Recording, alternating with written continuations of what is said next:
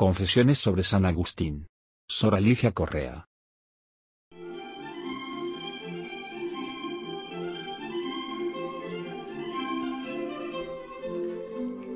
Quisiera comenzar encabezando esta sentida y profunda reflexión con dos palabras dedicadas a la figura de San Agustín.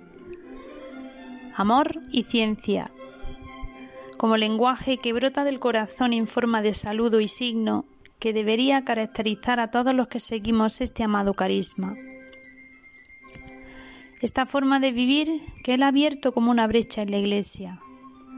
Un carisma definido por el amor, un amor no efímero y a ras de suelo, sino un amor que vive en tensión siempre dirigido hacia algo más alto y sublime. Un amor sano e inquieto que apunta hacia la búsqueda del conocimiento y la verdad, la única que nos hace libres.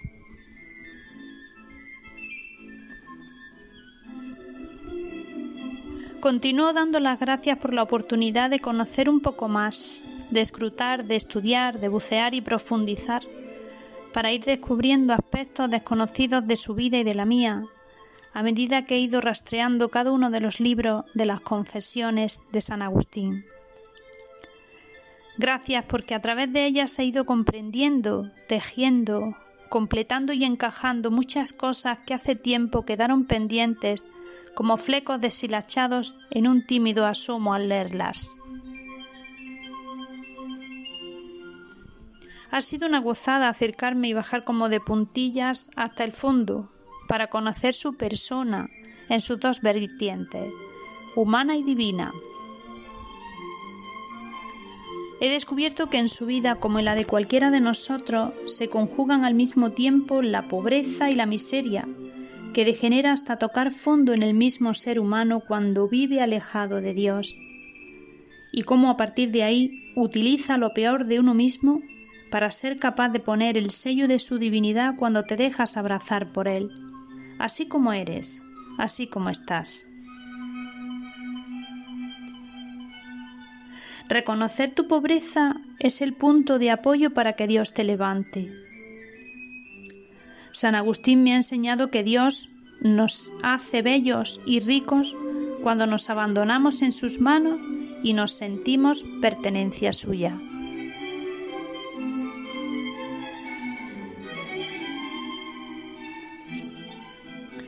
Poder adentrarme en las confesiones me ha ayudado a comprobar que todo ser humano puede aspirar a la santidad de vida, aun desde su condición débil, como dice el Papa Francisco en Evangelii Gaudium. Aprender a aceptar nuestra debilidad con intensa ternura. Sé por ello que la historia de la salvación se sigue dando aquí y ahora. Me hago eco del Papa Francisco en Patris Corde número 2. Muchas veces pensamos que Dios se basa solo en la parte buena y vencedora de nosotros, cuando en realidad la mayoría de sus designios se realizan a través y a pesar de nuestra debilidad.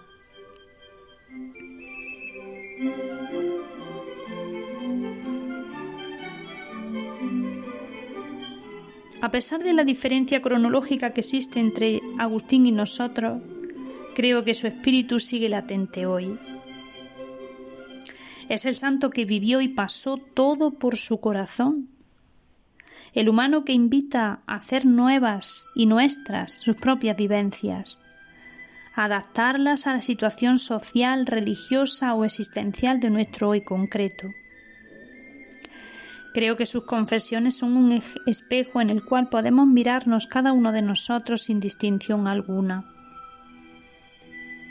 Puede parecer un poco imaginario, pero quiero decir que las confesiones han supuesto para mí encarnar lo que experimentó Moisés ante la zarza ardiendo.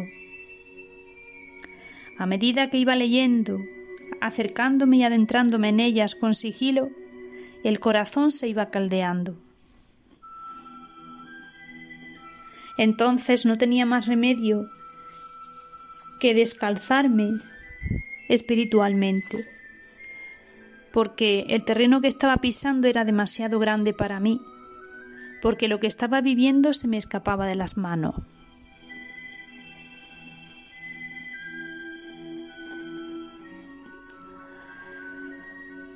Analizando el proceso de cambio que Dios iba haciendo en Agustín, para mí era sagrado. Me quedaba sin palabras, sobrecogida, al mismo tiempo coincidían respeto y capacidad de asombro, con un pozo en el corazón que me abría a la paz y al deseo cada vez más vehemente de Dios.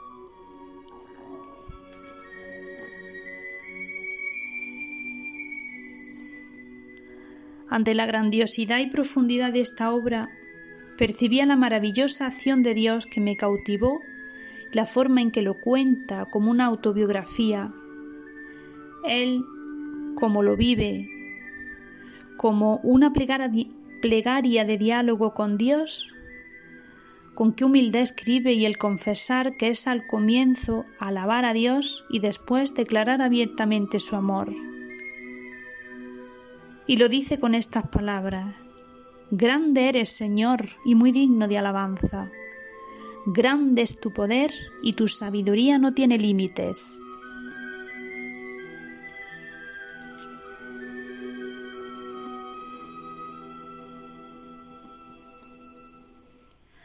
Después de leer las confesiones, puedo tener esperanza en el amor de Dios, porque a medida que iba avanzando en la lectura de los libros, mi receptividad iba en aumento. Mi alma era como una esponja deseando saber más, conocer más. Se iba abriendo en mi interior una nueva ilusión y ganas de saber para buscar y comprender, como si fuera buscando en un pozo sin fondo, donde descubre nuevas maravillas y además inagotables. O como cuando abres una ventana y ves en lontananza un horizonte bello lleno de luz.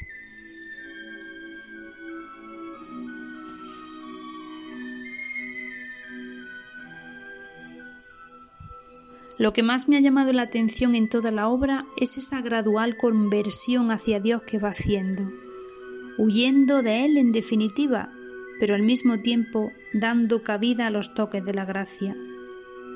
Primero con la lectura de Cicerón, después el encuentro con Ambrosio y finalmente cuando se topa de lleno con el texto de Romanos 13, 13, 14 que le deja tumbado por completo.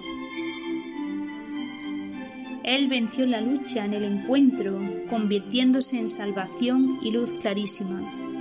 Y con razón dijo, no quise leer más, ni era menester, porque al terminar de leer, una luz segurísima penetró en mi corazón disipando de golpe las tinieblas.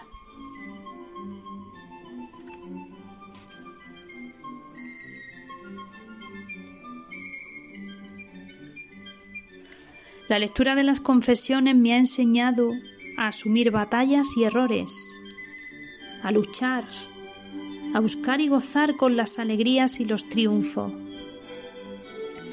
A través de su propia vida, Agustín me ha ayudado a seguir despertando mis ojos interiores para conocerme más a fondo, a amarme y aceptarme en mis propias debilidades, y aprender a tener un corazón inquieto y siempre en búsqueda desea algo más, al que debe aspirar todo ser humano como meta de superación en lo que es y hace.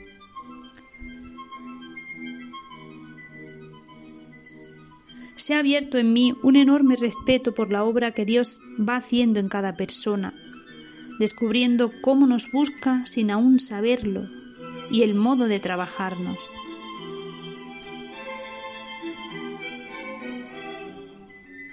Los que leemos las confesiones desde el otro lado, observamos que Dios le amaba desde siempre, más que su propia madre, sin él creerlo, sin él conocerlo hasta el final.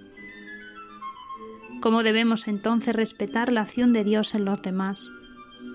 Ese prójimo que también es amado por Dios que puede ser que no lo sepa y se encuentre perdido. Debemos reconocer que todos tenemos una madre que cuida de nosotros, que se preocupa y que tiene, que quiere que no erremos el camino. Esa madre como la suya, Mónica, es para nosotros la Iglesia.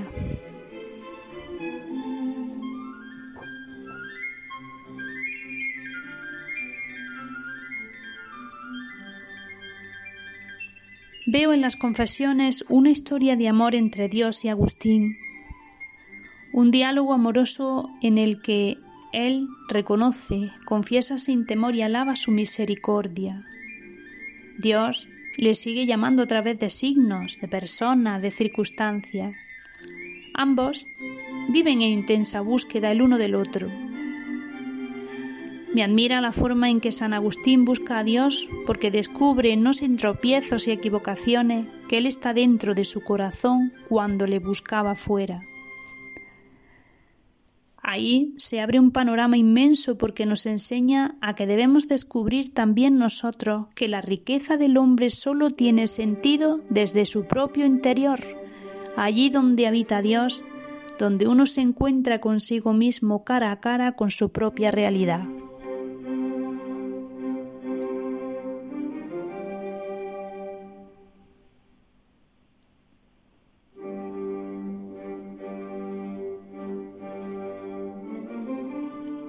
Conocer más a fondo las confesiones del obispo de Hipona ha sido comparar su vida a la contemplación de un amanecer. Sí, había recibido siempre la semilla de la fe que estaba oculta en su interior, allá en lo profundo.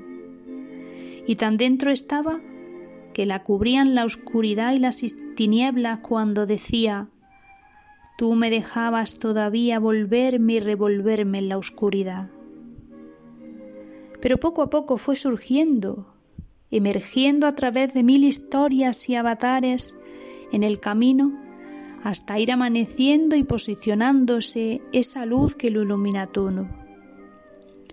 Y aun habiéndola encontrado, tuvo la valentía de seguir viviendo en ella, para ya solamente en alabanza confesar no tanto sus errores, sino dando prioridad a la grandeza de Dios en el perdón de ellos.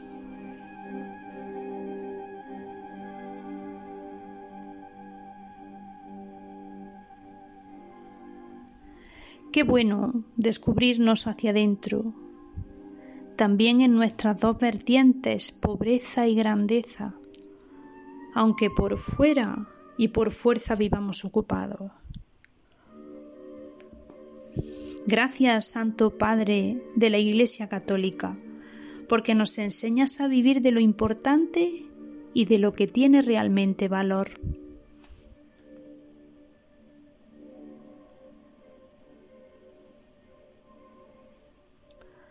Debo decir también que San Agustín me ha ayudado a acrecentar mi amor y admiración por su persona.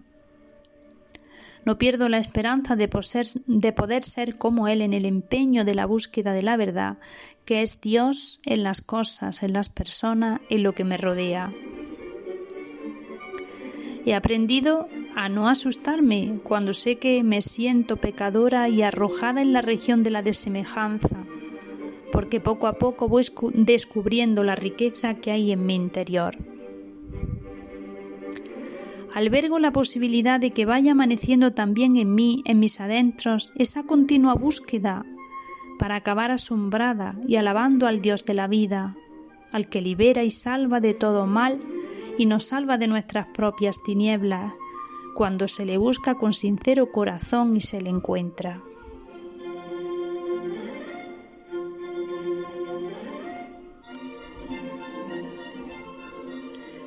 La experiencia de la vida dice que las lágrimas son expresión corporal de tristeza o de alegría. Y en las confesiones juegan un papel importante tanto en Mónica como en Agustín.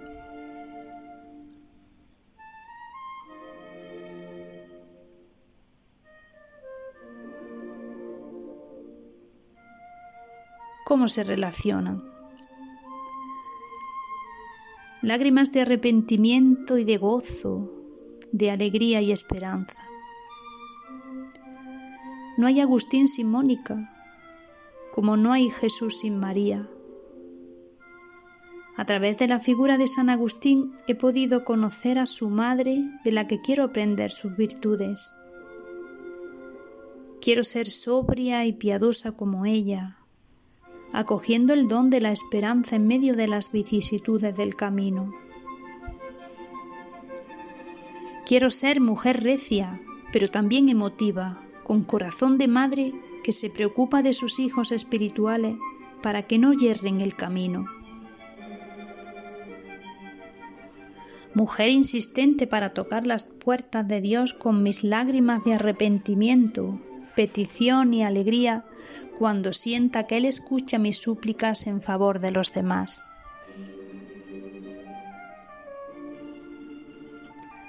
Que mis lágrimas, como las de Mónica, derriben los muros que impiden el acercamiento a Dios por la soberbia del hombre. Que San Agustín me conceda lágrimas para aprender de ellas a amar a Dios como Él lo amó, a no postergar las llamadas de Dios que hacen el camino. Deseo lágrimas que expresen conversión de vida, lágrimas que limpien la suciedad de mis ojos cuando no quieran ver más que mi horizonte obtuso, lágrimas que sean una oblación agradable.